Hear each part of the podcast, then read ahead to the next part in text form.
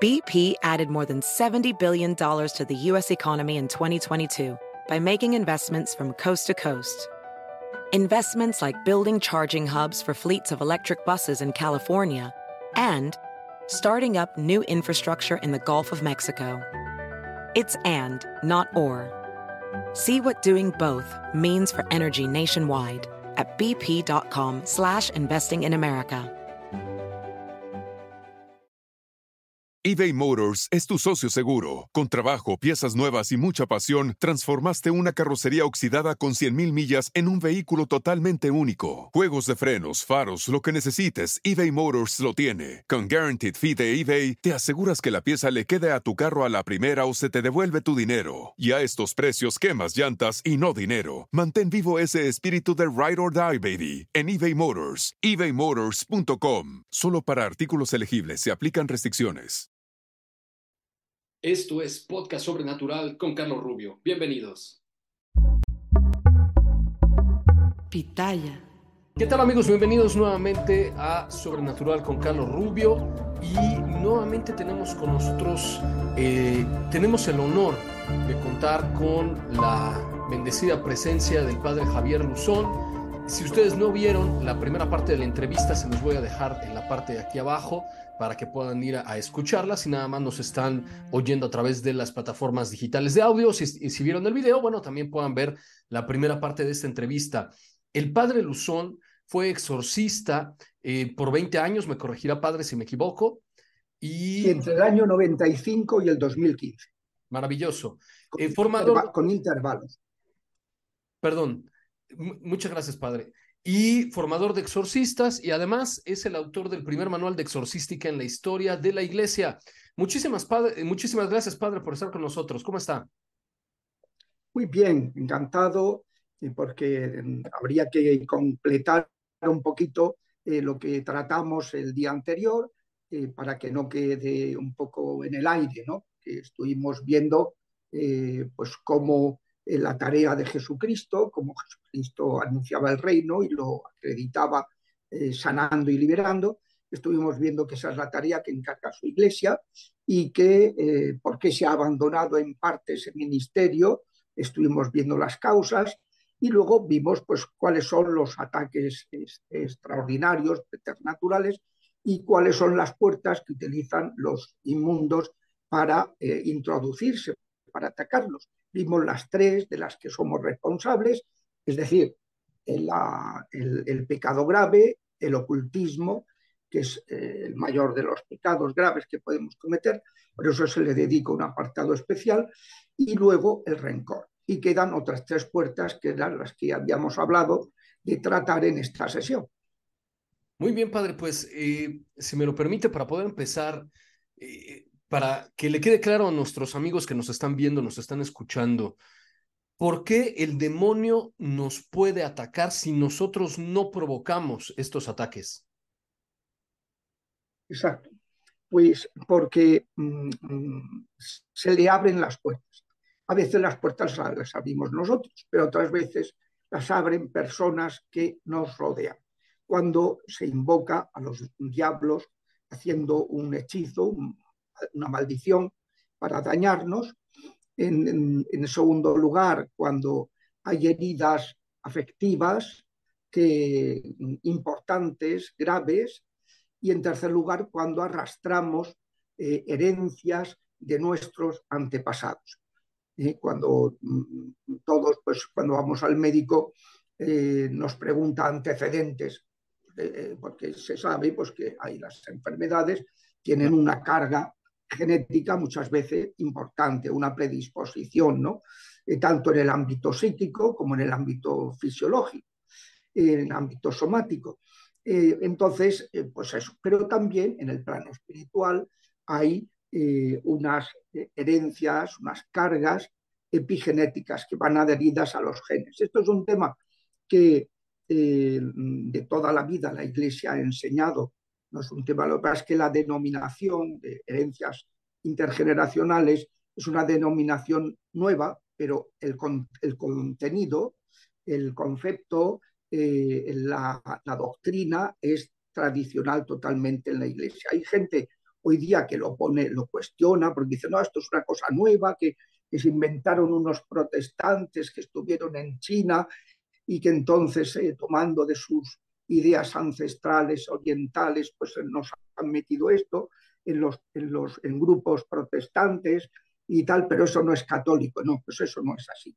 Eso no es cierto porque eh, el, el, y de hecho ha habido incluso pues, tres conferencias episcopales, la, la coreana en 2007, por un motivo, porque un obispo coreano fue a una reunión de la renovación carismática donde estaban, se, se dieron excesos de gente que sí estaba con ideas y, y cultos ancestrales y lo mezclaron uh -huh. con una adoración.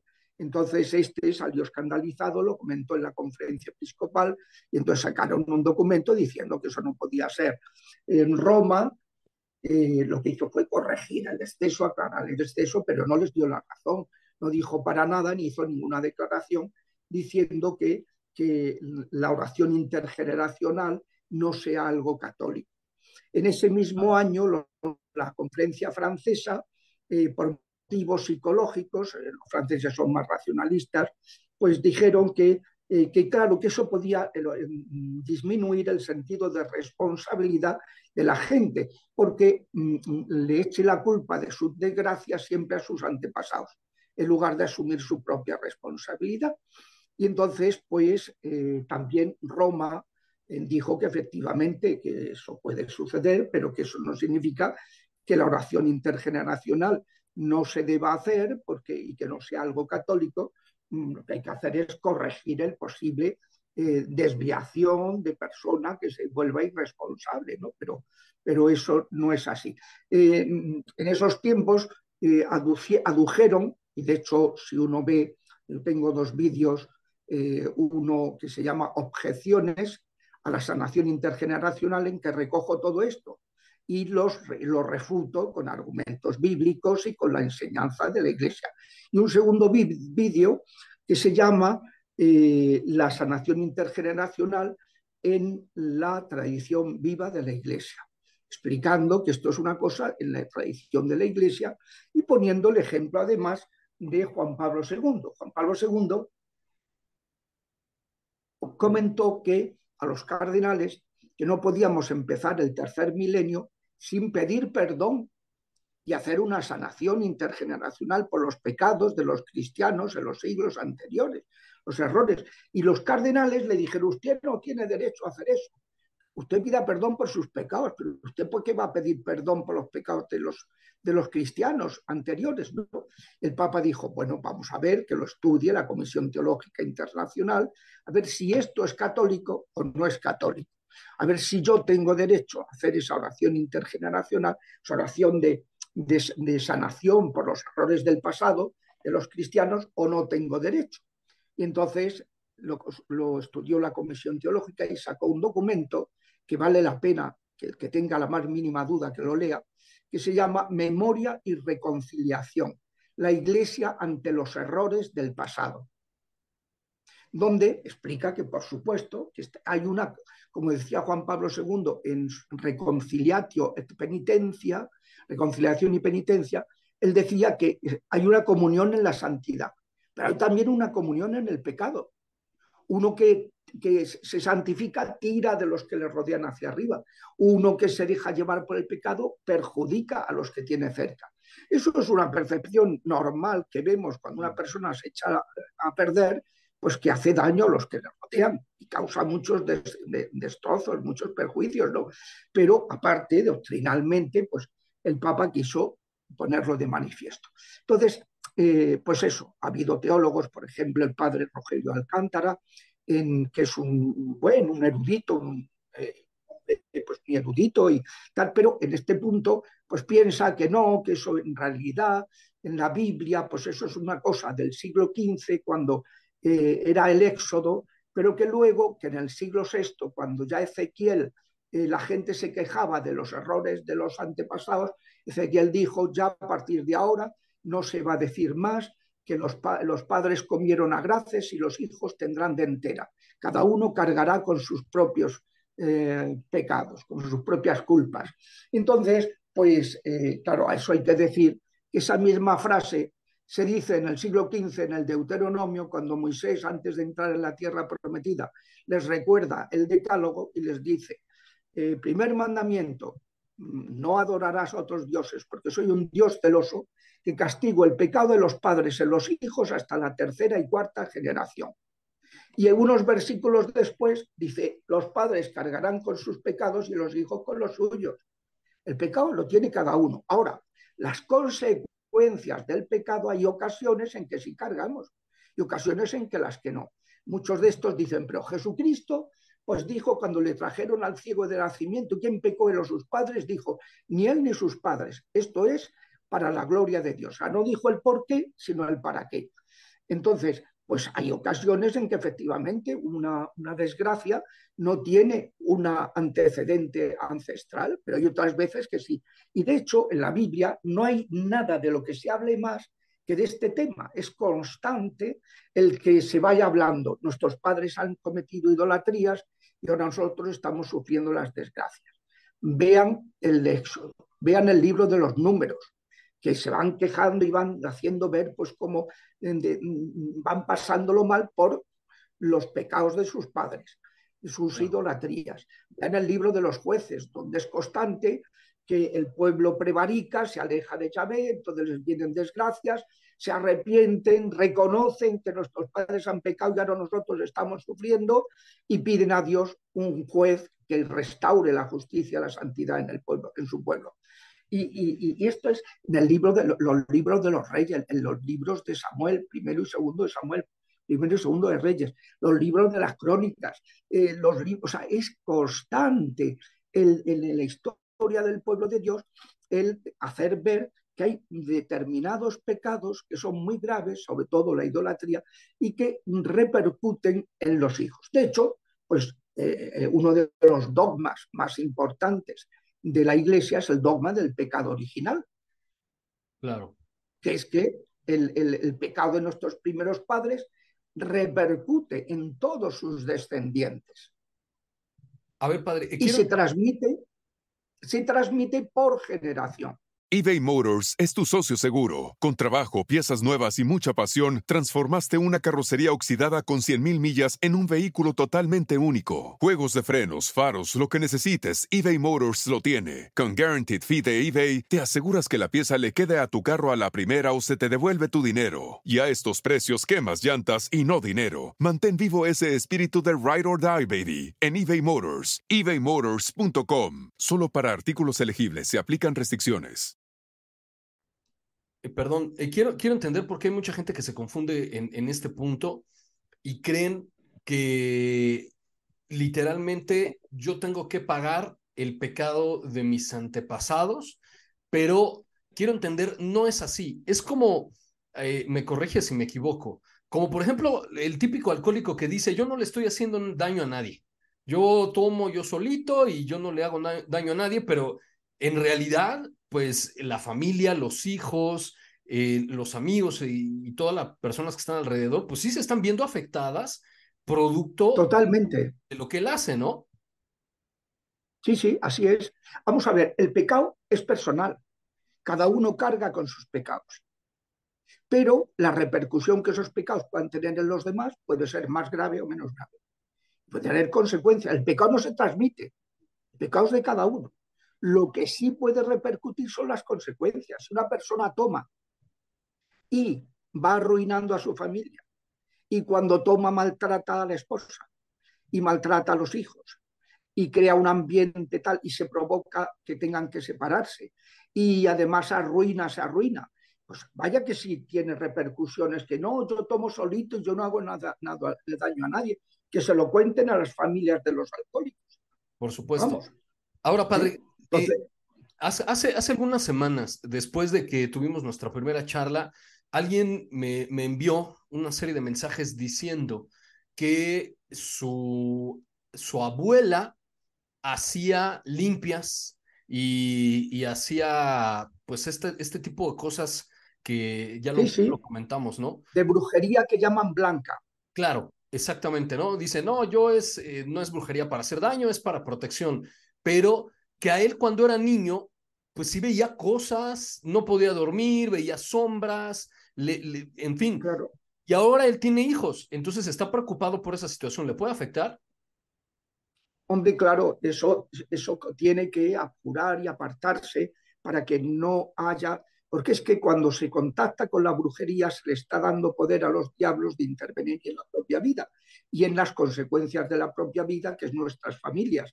Entonces, claro, es un tema muy delicado y, eh, son temas que, repercuten y que, hay que sanar. Por eso hay que hacer oración para, por una parte, si esa persona ha fallecido y está en el purgatorio, ayudarla a purificarse.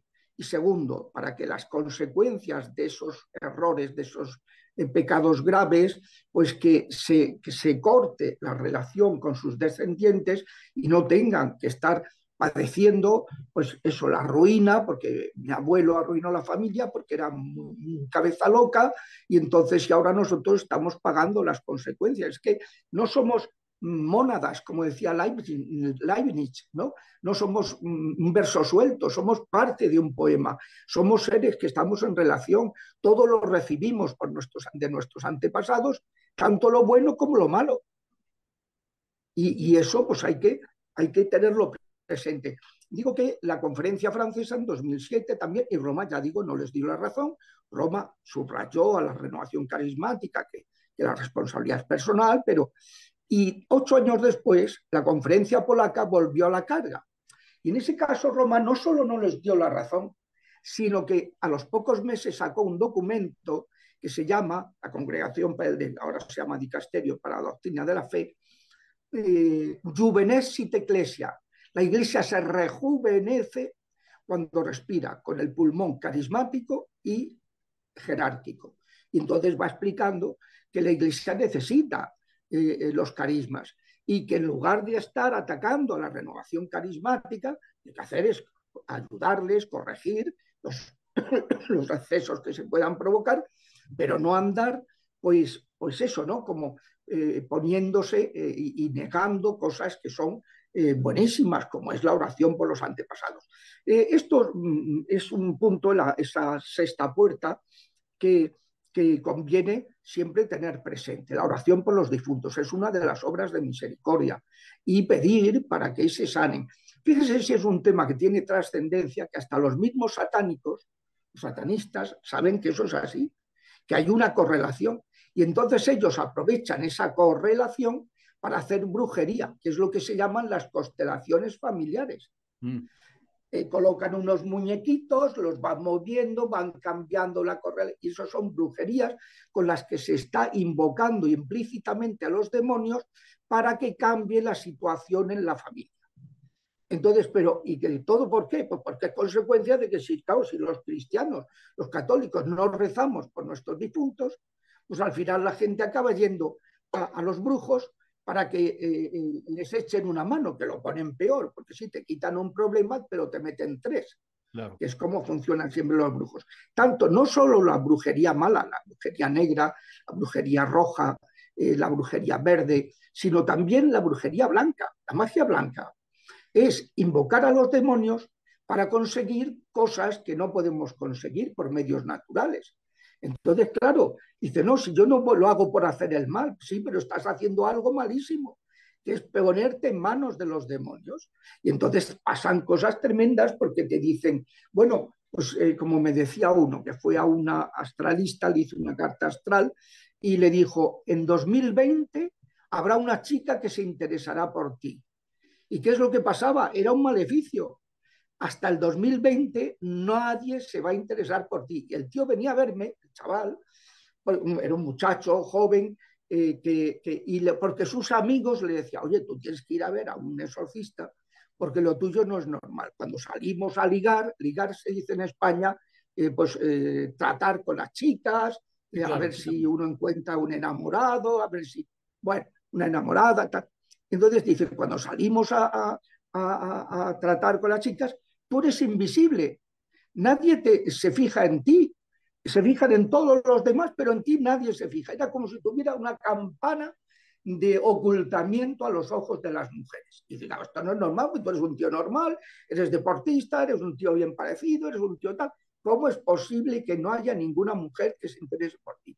Y era porque había ido al astralista y le había hecho una maldición, diciendo, no, en 2020 sí habrá una que se interesará por ti. Hasta entonces no habrá nadie que se interese por ti, claro. Entonces, eh, eh, son las cosas que hace la gente y no se da cuenta del gravísimo error de que van a que le pasen el huevo recién nacido, eh, van a que le hagan todo tipo, este tipo de, supersticiones que hay en muchas culturas y que no se dan cuenta de que eso, de que están poniendo al bebé o al niño en manos de los demonios. Oiga, padre, escuchaba yo en alguna ocasión a alguien que me decía eh, justamente algo parecido, que, que él, digamos que por curiosidad, ah, intentando justificarse, ¿no? Hasta curiosidad científica, creo que, creo que lo mencionó, intentó invocar demonios y hacer cosas, ir a casas embrujadas, pero nunca había visto nada, nunca le pasó nada, entonces él decía que eso no era verdad. ¿Eso le puede afectar a sus hijos o a sus nietos? Hombre, claro, es un acto ocultista, es el pecado más grave. Ese tipo de cosas, claro que pueden perjudicar. O no, no es matemático, pero depende pero estás abriendo las puertas y poniendo, eh, dando a los demonios la facultad de que puedan atacarte si quieren, si lo ven conveniente hacerlo de esa manera. Ok, y eh, entonces esa es la sexta puerta. Y... Esa, es la, esta es la sexta puerta. Y lo que, bueno, pues lo que hay que eh, hacer, pues es eso, orar, orar por los difuntos para, para quitar, cortar esas, esa predisposición. Que digo, porque el pecado no se hereda, lo que se hereda es la consecuencia del pecado. Por ejemplo, pongo un ejemplo, eh, me, vine, me vino una señora eh, con una, su hija de 13 años diciendo, padre, venimos porque esta chica, eh, pues un día voy a salir para el trabajo y veo un pájaro muerto en la puerta. Entonces, como me acordé de que cuando la vez anterior, hacía dos años, pasó eso, pues mi hermano murió ese día, pues digo aquí, nadie sale de casa porque esto es algún hechizo para hacer daño. Y entonces estuvo buscando por la casa a ver si encontraba algún signo eh, y lo que encontró fue que la tablet de su hija de 13 años, que mm, se habían regalado hacía un mes, pues eh, eh, había empezado a chatear con un pederasta a los 15 días y ese día tenía una cita con el, eh, ese joven, tenía 25 años, aunque le decía que tenía 18, eh, mm, pues con ese joven para verse, que supuestamente ya se habían visto una vez y en esta segunda supuestamente ella, la madre, preveía que fuera a ser violada la hija, ¿no? Entonces, pues eh, y yo le dije, bueno señora, esto no, ¿por qué viene usted al exorcista? Esto es un error, que ustedes le hayan puesto un objeto telemático y sin ningún control, porque los jóvenes nos dicen, no padre, no me está entendiendo, mire, es que una cosa es lo normal y otra cosa es lo paranormal.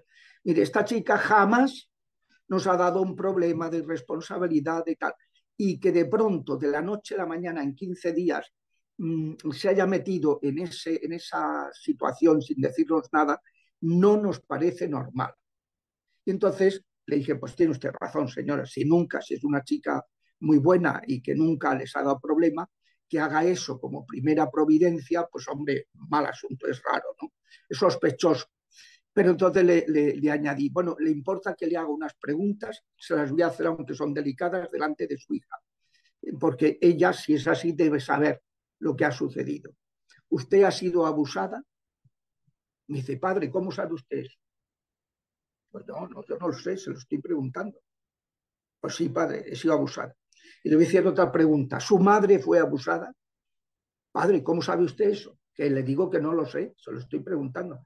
Y es que ya no sabía si la abuela de ella, pero vamos, la abuela de la niña, la madre, y ahora le tocaba a la niña. Había una cadena es que eso es algo, es un gen, no, es una carga espiritual, una maldición espiritual que va adherida a los genes. Igual que el pecado eh, original, no es ningún gen, sino que es algo que, se dice la iglesia, se transmite por generación. Es una carga epigenética, ¿no? Entonces, bueno, lo que hay que hacer es cortarlo con la oración y, para y tiene un doble efecto. Si la persona que provocó el inicio de la cadena, pues es una persona que se ha salvado, mm, se le ayuda a purificarse y a que se corten las consecuencias en sus descendientes. Si la persona se ha condenado, lo que se hace es que se le quita a los demonios con esa oración el poder de dañar a los descendientes a través de ese condenado.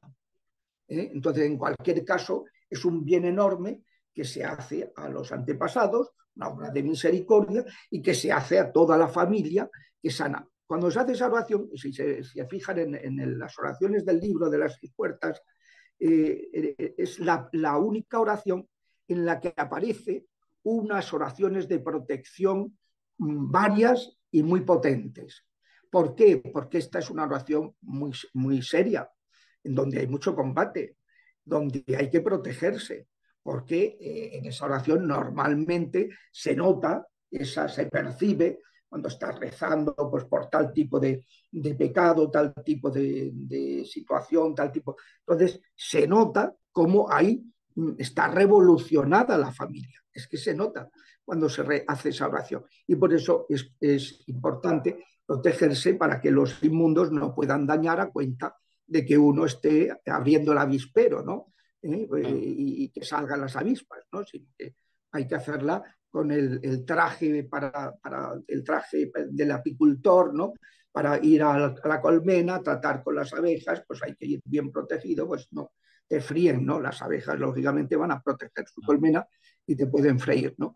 Pues eso hacen los demonios, ¿no? Que no quieren perder el poder de dañar a, esa familia, a esos descendientes, ¿no? Entonces, es una oración preciosa, preciosa.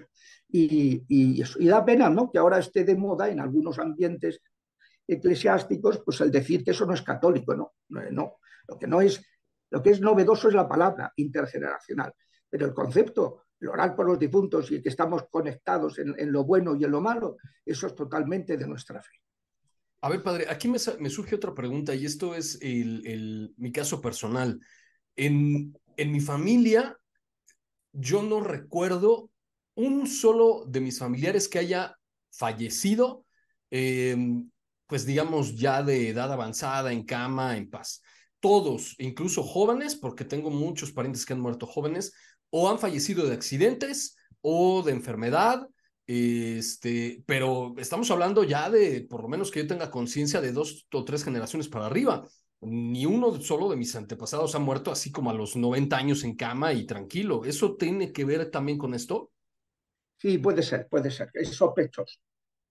Es sospechoso. Valdría la pena hacer la oración, ponerlo en manos del Espíritu Santo para que ayude a, y que si hay muchas veces ese tipo de desgracias, pues puede venir de que haya habido homicidios, de que alguien ha sufrido un tal, de que han habido cosas violentas, ha habido. Entonces, eh, pues eso puede luego repercutir en, la familia. Por eso no está de más el hacer la oración, el proceso de sanación intergeneracional. Muy bien, padre. Entonces, esa es la sexta puerta. ¿Cuál sería la quinta para ir de atrás para adelante? La quinta es, son las heridas emocionales, que son de dos tipos. Las más importantes, las, más, las que nos afectan más, que son las que se producen durante la gestación y los pocos primeros meses de vida extrauterina, y luego las heridas que se producen en contacto con gente tóxica por malos tratos, abusos, traumas, eh, etcétera, que se vayan produciendo a lo largo de la vida. Es decir, el aspecto emocional es un aspecto mm, clave. Cuando mm, se plantea un proceso de sanación y de liberación hay que tener en cuenta que no hay liberación sin sanación y que, y que mm, los, los, demonios suelen aprovechar las heridas afectivas para atacar a las personas de manera preternatural. Entonces, ¿qué tipo de, pues lo primero decimos es la, eh, la gestación. La gestación es un momento, hace 50 años el Espíritu Santo lo reveló en el ámbito de la renovación carismática. Yo no soy carismático, pero he aprendido muchas cosas de ello. Los aprecio y, mm, y, he aprendido mucho y me han ayudado mucho en el ministerio exorcístico muchas veces, ¿no? eh, porque los carismas están para eso, ¿no? Están para el servicio de la comunidad.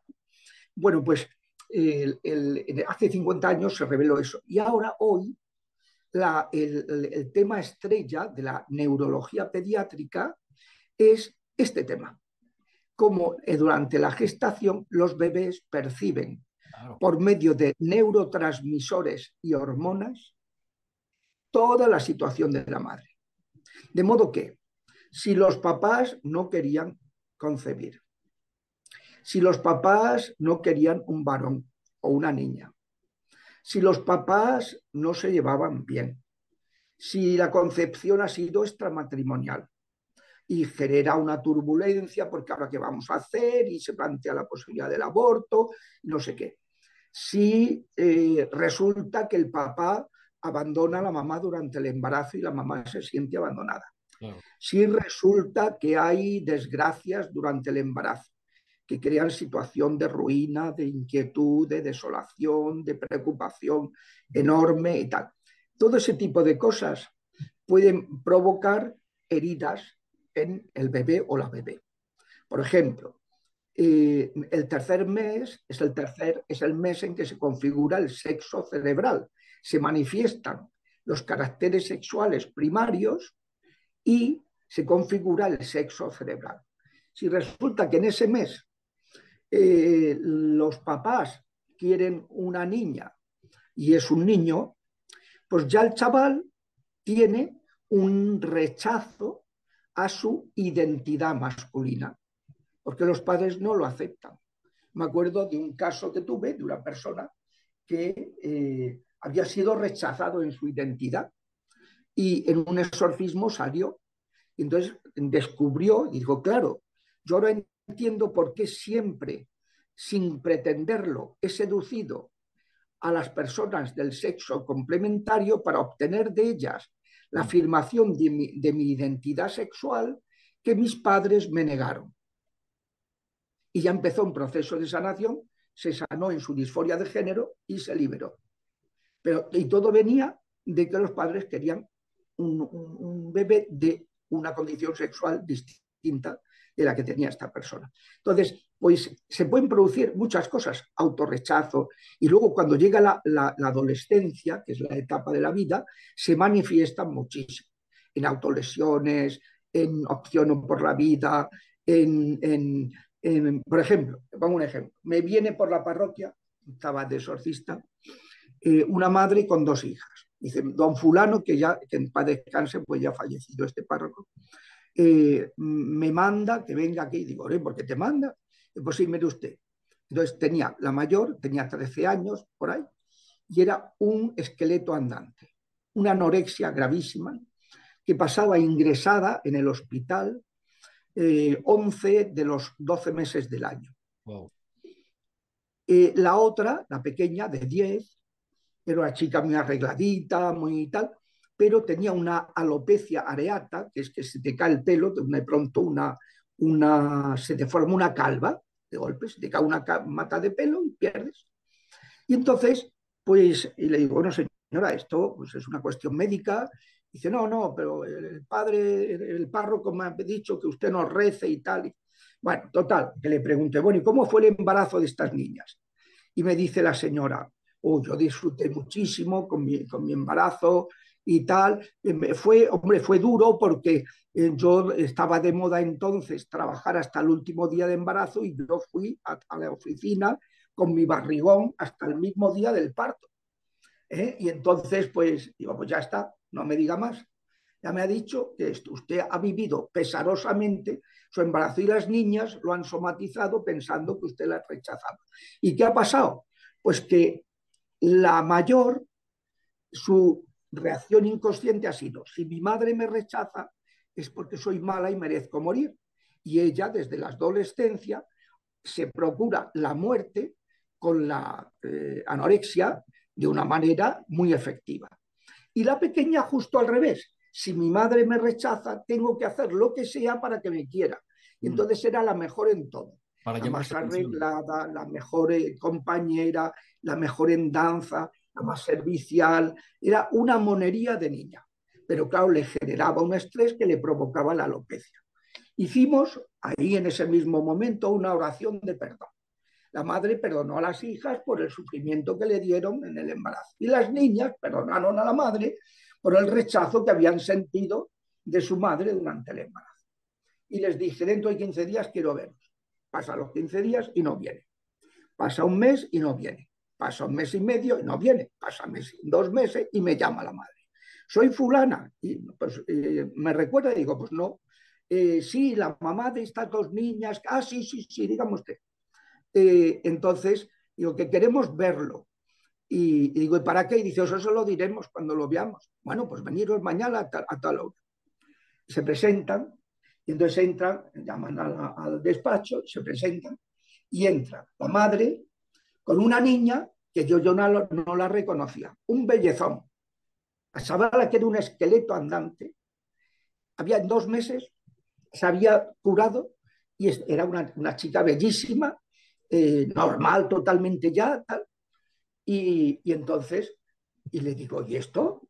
Eh, le digo a, a, la madre, dice, pues por eso venimos, porque ayer el médico nos dio el alta en el hospital, tal, un hospital infantil, nos dio el alta. Digo, ¿cómo el alta? Si a los anoréxicos no le dan el alta, le dan la libertad condicional, entre comillas, ¿no?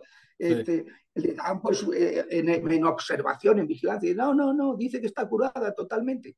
Bueno, ¿y saben cómo se ha curado? Y dice, no, ¿lo que les voy a decir? Si son ateos todos y me van a tomar por loca, como yo les diga que, hemos hecho una oración de perdón y que se han curado. Y, y tal. Bueno, así fue.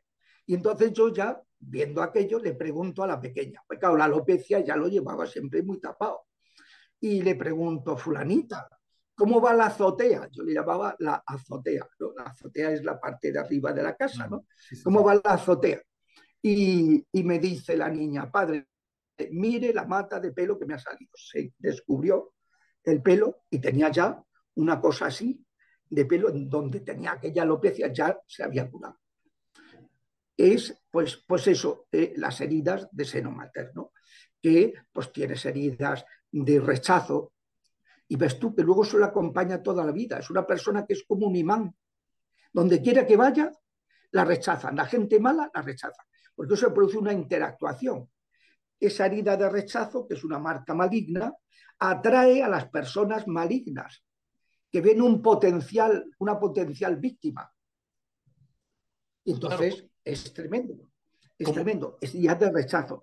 Heridas de opresión, de angustia, de ansiedad, de opción no por la vida, gente negativa, gente que, que, lo pasa mal, gente que tiene disforia de género ¿eh? en su identidad.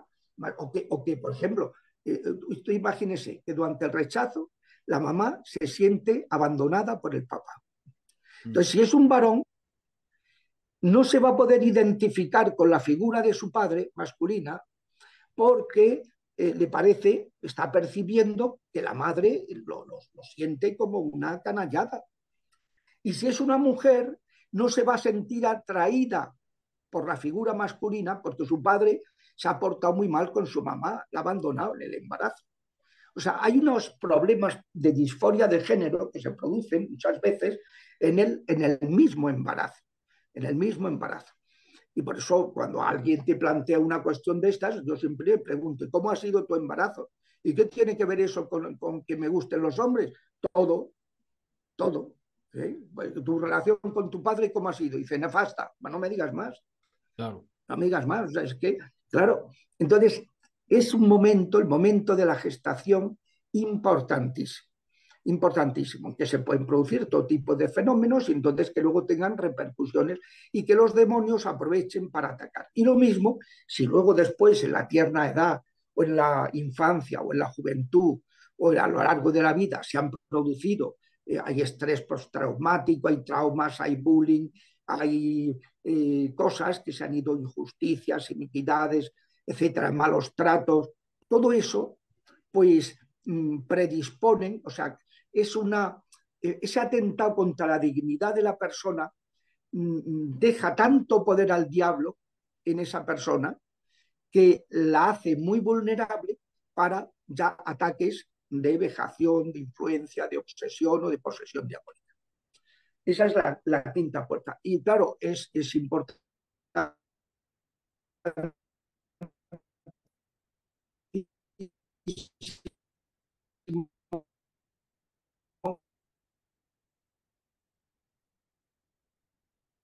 eBay Motors es tu socio seguro. Con trabajo, piezas nuevas y mucha pasión, transformaste una carrocería oxidada con 100.000 millas en un vehículo totalmente único. Juegos de frenos, faros, lo que necesites, eBay Motors lo tiene. Con Guaranteed Fee de eBay, te aseguras que la pieza le quede a tu carro a la primera o se te devuelve tu dinero. Y a estos precios, quemas llantas y no dinero. Mantén vivo ese espíritu de Ride or Die, baby, en eBay Motors. ebaymotors.com. Solo para artículos elegibles se aplican restricciones.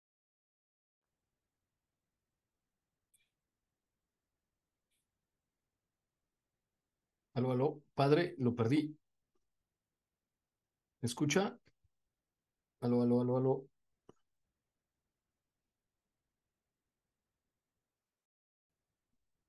Se pone en, mano, se pone en manos de la Virgen eh, esa, mm, esa herida para que la Virgen vuelva a gestarnos con la acción de su esposo, el Espíritu Santo, y sane esas heridas. Se producen unas cosas preciosas, unas regresiones que la persona de pronto descubre qué es lo que le pasó en el embarazo, qué es lo que sintió en determinado momento, qué es lo que... Eh, unas regresiones importantísimas eh, por, por, la acción de, de la oración. ¿no? Pues esa es otra de las, de las, de las... Por eso yo los procesos de, de que le recomiendo a la gente para liberar, siempre le digo, mira, estos son eh, tres, tres procesos y luego un plan de mantenimiento. En el primer proceso que es la oración del ocultismo, se interrumpe los sábados para hacer la oración de seno materno. Y todos los días se va a hacer, además de la oración de, de abjuración, de ocultismo, una oración de perdón, todos los días, como vimos la semana pasada. La, bueno, la semana pasada, la última vez. Sí, claro. En segundo lugar, el segundo proceso, que es la sanación intergeneracional. Son 10 días, cinco generaciones paternas, los tatarabuelos paternos, los tatarabuelos, los bisabuelos, los abuelos y el papá, y luego los tatarabuelos maternos, los tatarabuelos maternos, los bisabuelos, abuelos y la mamá, pero interrumpimos los sábados para hacer en su lugar la de seno materno. La de seno materno hay que estar haciendo, hay que estar sanando todas las semanas cuando se está en un proceso de estos, ¿no? y perdonando todos los días. Y luego el tercer paso, la juración del racionalismo, pues interrumpiendo los sábados, son 30 días, interrumpiendo los sábados para hacer la de seno materno. Y todos los días la de perdón. Y luego ya se va a un plan de mantenimiento, cada día de la semana se hace una oración breve y la de perdón, y el sábado se sigue haciendo la de seno materno. Muchas veces yo recomiendo a personas que tienen hijos que hagan la oración de seno materno por los hijos. Mm. Ellos por los hijos. ¿Eh? Si, si, es el matrimonio, mejor los dos juntos pidiendo para que les salen las heridas que hayan podido recibir sus hijos durante la gestación. ¿Eh? Y es importantísimo. Y luego queda la, la, la, la, quinta puerta, que son los maleficios. Los maleficios. Cuarta, perdón, la cuarta puerta, tiene razón. Los maleficios. Que es otra de las puertas, es eh, como el ocultismo padecido. La segunda puerta es el ocultismo practicado. Eh, la, quinta, la cuarta es el ocultismo padecido. Cuando alguien nos maldice o invoca a los demonios para hacernos un daño o mm, nos maldice en su modo de hablar.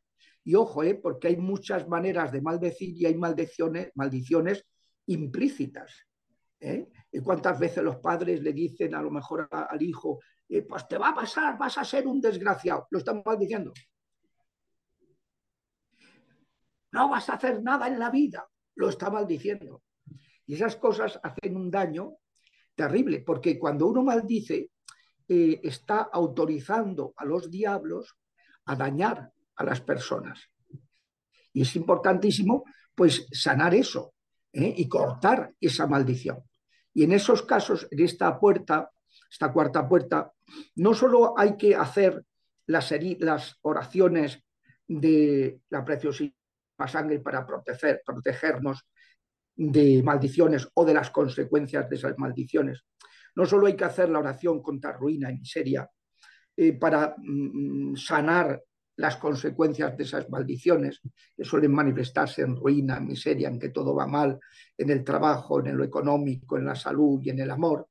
Lo que se dice, lo que decía aquella canción, usted es muy joven o no la recordará, y decía, tres cosas hay en la vida, salud, dinero y amor. Y el que tenga esas tres cosas, que le dé gracias a Dios.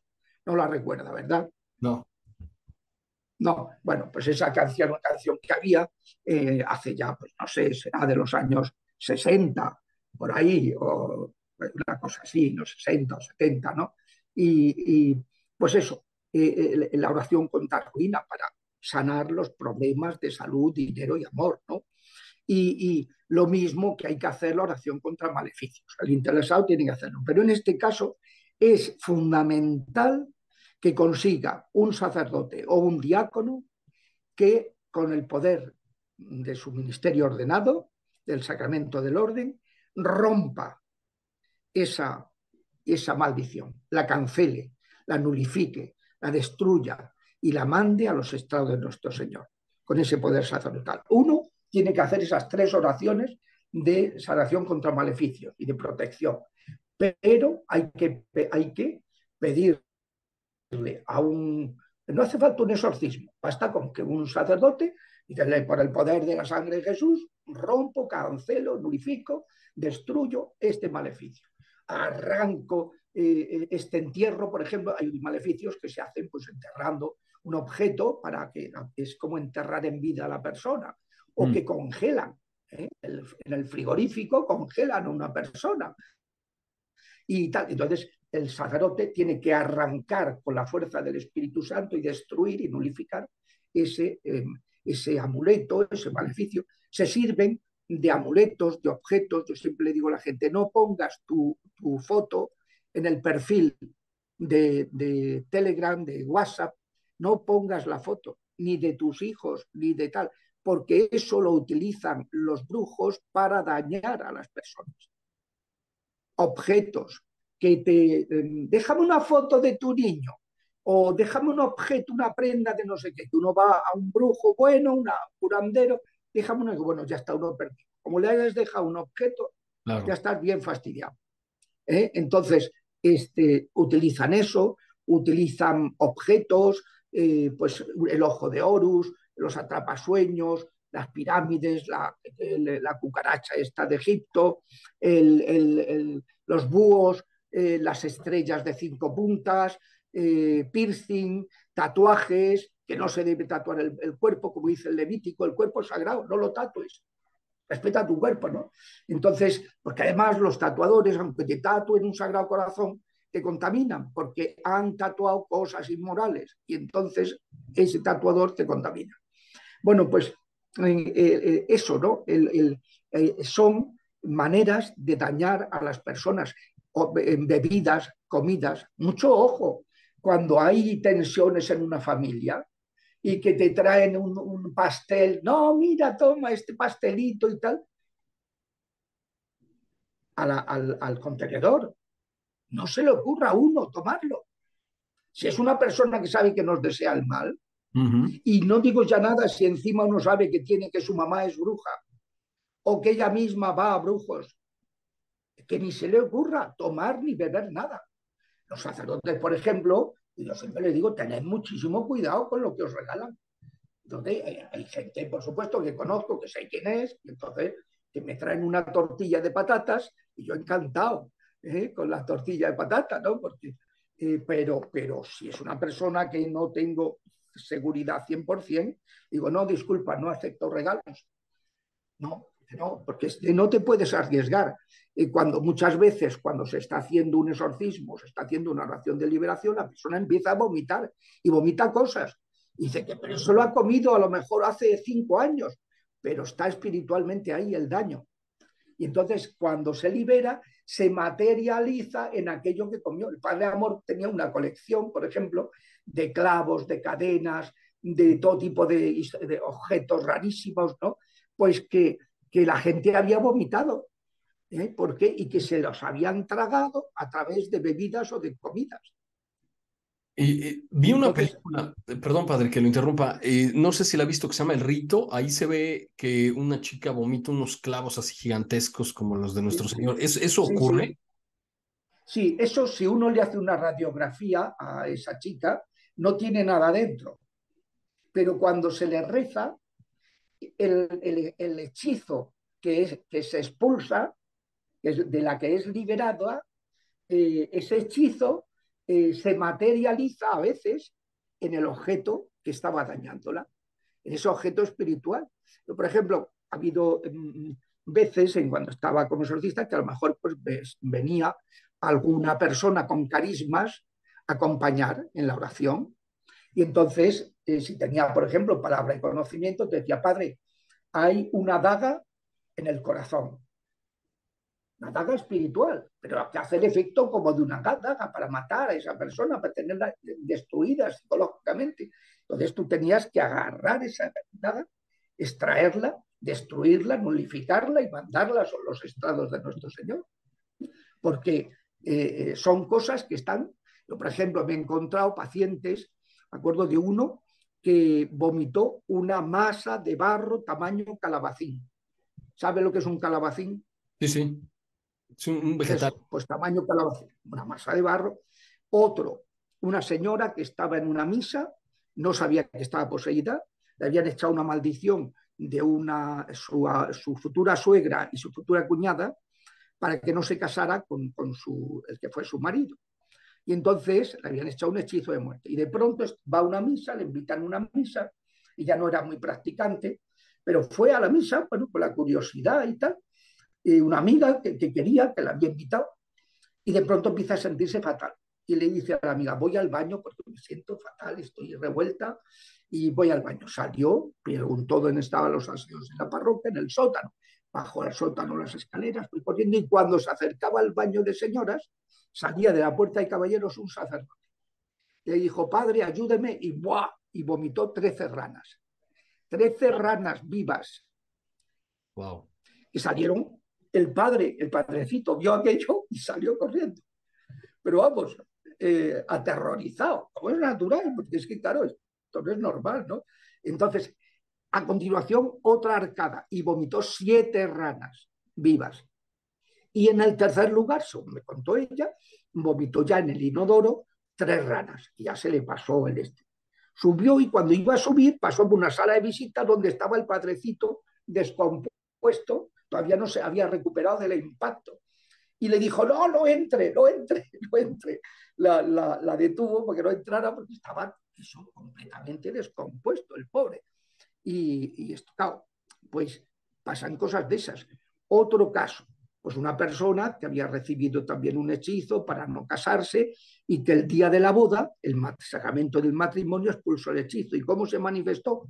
Que al día siguiente de la boda me dice el matrimonio, ayer mi mujer expulsó por sus partes dos bolitas de gusanos vivos. Era la, materialización de que el sacramento del matrimonio había destruido el hechizo que impedía casarse. ¿Qué significan los bichos? Los bichos siempre son envidia. Son acción de un demonio que es el señor de las moscas, se le llama Belcebú, que es el, príncipe de los espíritus de envidia, de celos, de rencores, de enredos familiares, de enredos en el trabajo. Entonces, claro, era un enredo que le habían hecho y por eso esas bolitas se materializaron y esa persona quedó liberada y su matrimonio pues fue estupendo. ¿eh? Pero mm, se dan cosas de esas, una persona que vomita un clavo o que vomita, ¿eh? y, bueno, pues eh, es y, claro, yo siempre digo a la gente, pues me llaman, padre, que estoy vomitando, o que estoy evacuando por abajo, o que estoy orinando y no paro de orinar y tal. Digo, no te preocupes, eso es liberación. Eso es liberación. Está expulsando, por donde sea, está expulsando, después de una oración que se le ha hecho, eh, toda la influencia negativa que, unas veces lo, expulsan en el in situ y otras veces a las, a las horas que, de haberse producido el exorcismo ¿no? o la oración de liberación. Entonces, los maleficios.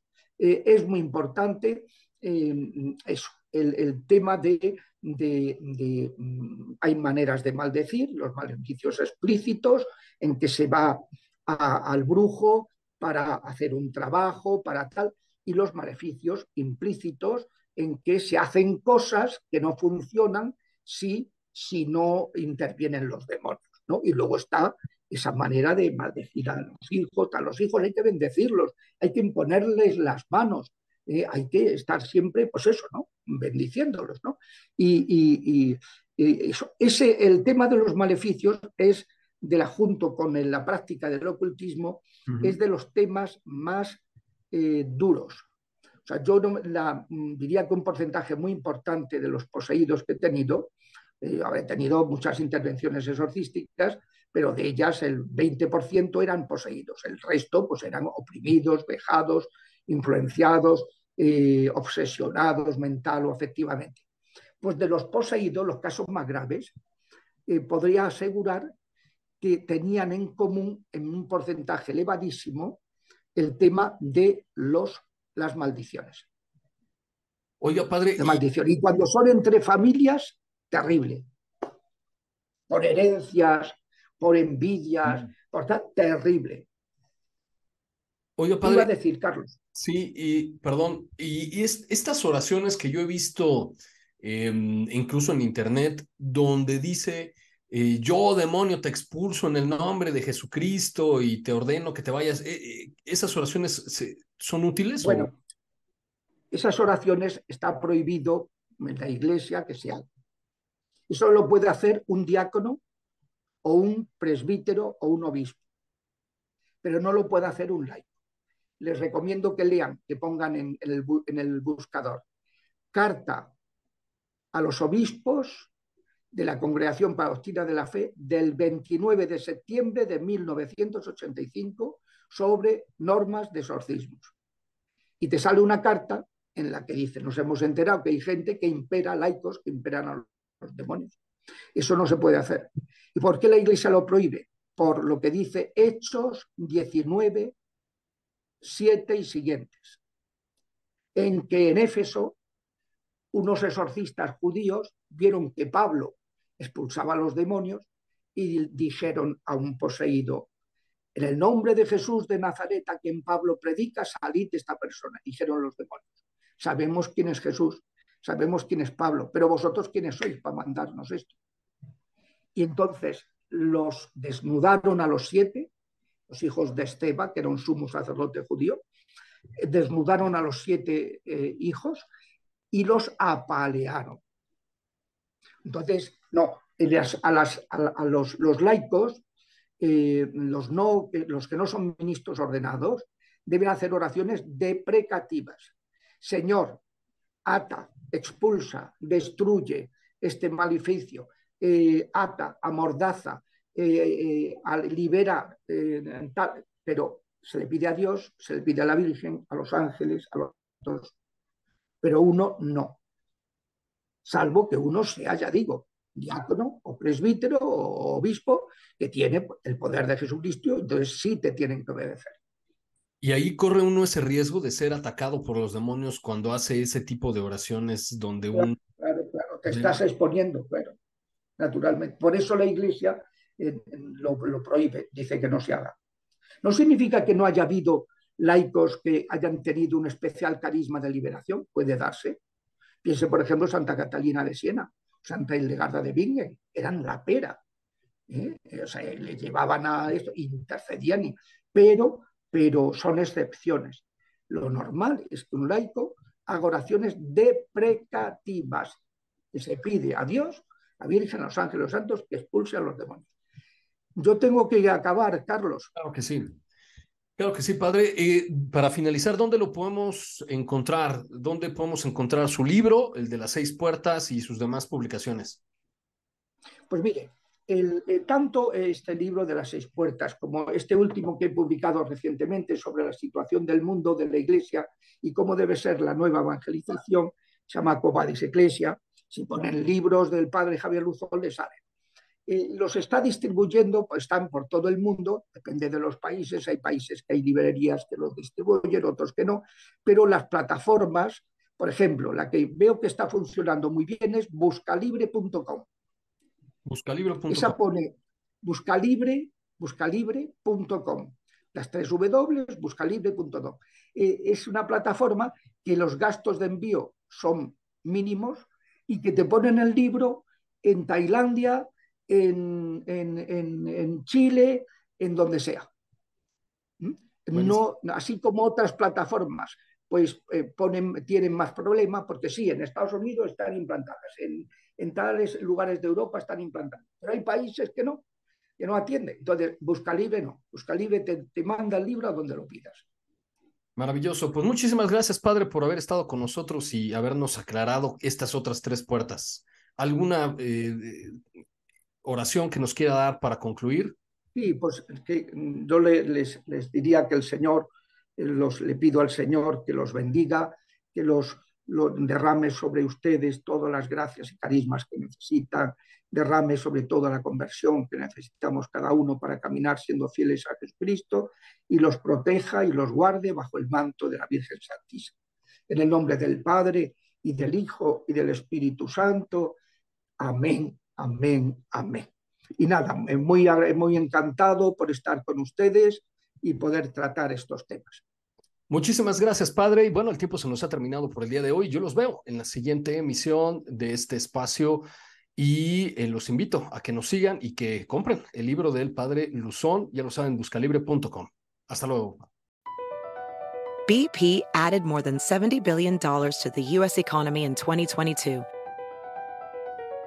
Investments like acquiring America's largest biogas producer, Archaea Energy, and starting up new infrastructure in the Gulf of Mexico.